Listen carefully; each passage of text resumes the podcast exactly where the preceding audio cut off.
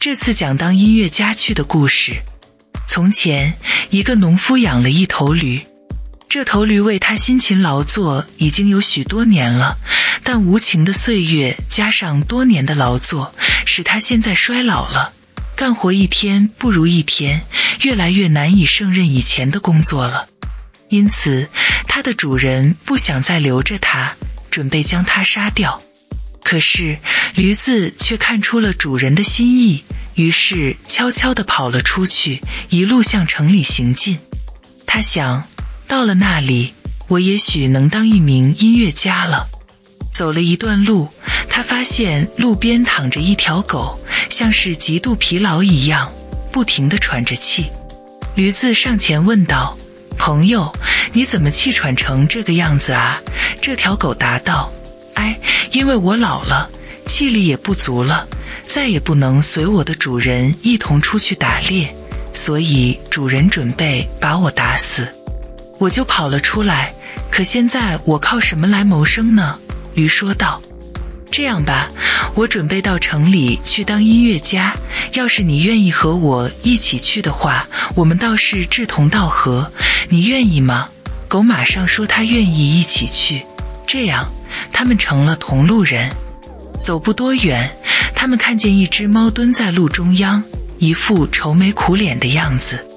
驴上前说道：“这位女士，请告诉我们，你这是怎么了？”你怎么这样一副没精打采的样子？我吗？猫叹了口气说：“谁的生命有了危险，他的精神还能好得起来吗？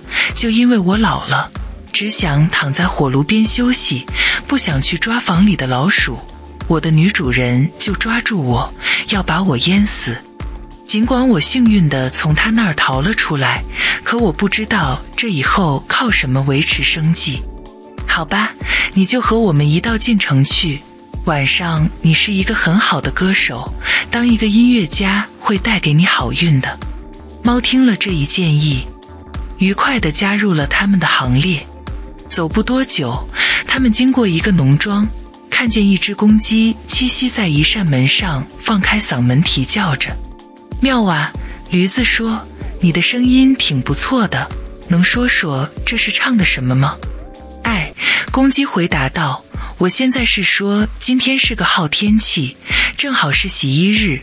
我的女主人和厨师不仅不感谢我这番苦心，还准备明天把我杀了，给星期天来的客人煨鸡汤喝。但愿不会发生这样的事。”驴子说道。“雄鸡，与我们一起到城里去吧。不管怎样，总比待在这儿等着杀头要好得多。”再说也没人知道，要是我们轮着来唱歌，我们就能组织一场音乐会了。加入我们的行列吧，公鸡说道。好吧，我一定会尽心尽意的。他们四个一起高兴地踏上了进城的路。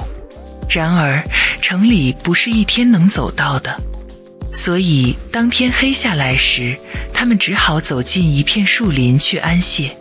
驴子和狗睡在了一棵大树下，猫爬上树睡在树杈上，而公鸡则认为待的地方越高越安全，因此它飞到了树顶上。它还有一个习惯，就是在睡觉前要看看周围的每个东西是不是有什么不对劲。他挺直脖子一看，发现远处有光线射过来。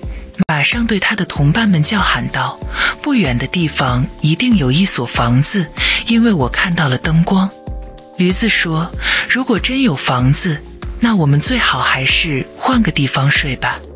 现在睡的地方太糟糕了。”狗又接着说：“而且，说不定还能在那儿找到几根骨头或是一些肉粒。”于是，他们一起向公鸡看见的方向走去。随着他们走近，灯光变得越来越明亮了。最后，他们来到一座强盗住的房子前。他们当中，驴子的个头最大，他走到窗户跟前，偷偷朝房子里看去。公鸡问道：“驴儿，你看见什么了？”“我看见什么了？”驴子重复说道：“我看见一张桌子上摆满了各种好吃的东西，强盗们正高兴地坐在桌子周围。”公鸡说道：“但愿这是为我们准备的。”驴子也说道：“是啊，只要我们能进去就成。”接着，他们一起商量怎样才能把强盗赶走。最后，他们想出一个办法：驴子后腿站立，前腿搭到窗台上，狗站在驴的背上，猫又爬在狗的背上，而公鸡则飞起来坐在猫的头上。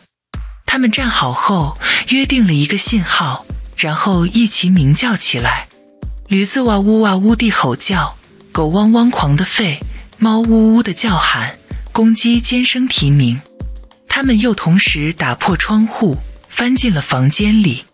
玻璃的碎裂声，可怕的喧闹声，把强盗们完全吓坏了。惊慌失措中，以为是可怕的妖怪找上了他们。拼命地逃了出去。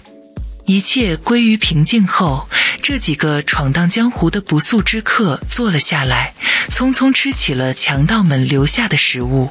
那狼吞虎咽的样子，就像他们已经一个月没吃东西似的。他们吃饱之后，把灯灭了，各自依自己的习惯找到了休息的地方。驴子躺在院子里的一堆草上，狗趴在门后面的一个垫子上。猫蜷曲在仍有炉灰余热的壁炉前，公鸡栖息在房顶的屋梁上。他们走了这许多路，已相当困倦，不久就睡着了。到了半夜，强盗们从远处看见房子没了灯光，一切都显得很安静。想到自己在惊慌中是否逃得太匆忙了，其中一个胆子大一些的强盗准备去看看。当他走进厨房时，没有发现异案情况，便摸索着找到了一盒火柴，想把蜡烛点燃。偶然看见了猫那双闪烁着火焰般的亮光的眼睛，他误认为是没有熄灭的炉中炭火，便将火柴凑上前去想点燃它。但猫却不懂得开玩笑，起身猛地向强盗的脸上扑去，又是啐又是抓。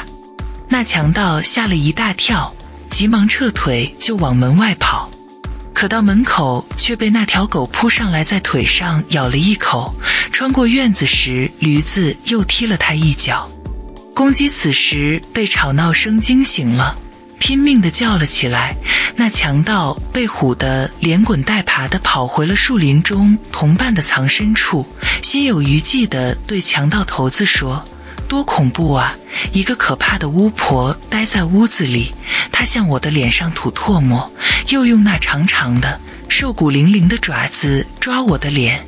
门后面藏着一个人，手里拿着一把刀，一下子刺在了我的腿上。院子里站着一个黑色的怪物，他拿着一根大棒向我乱打。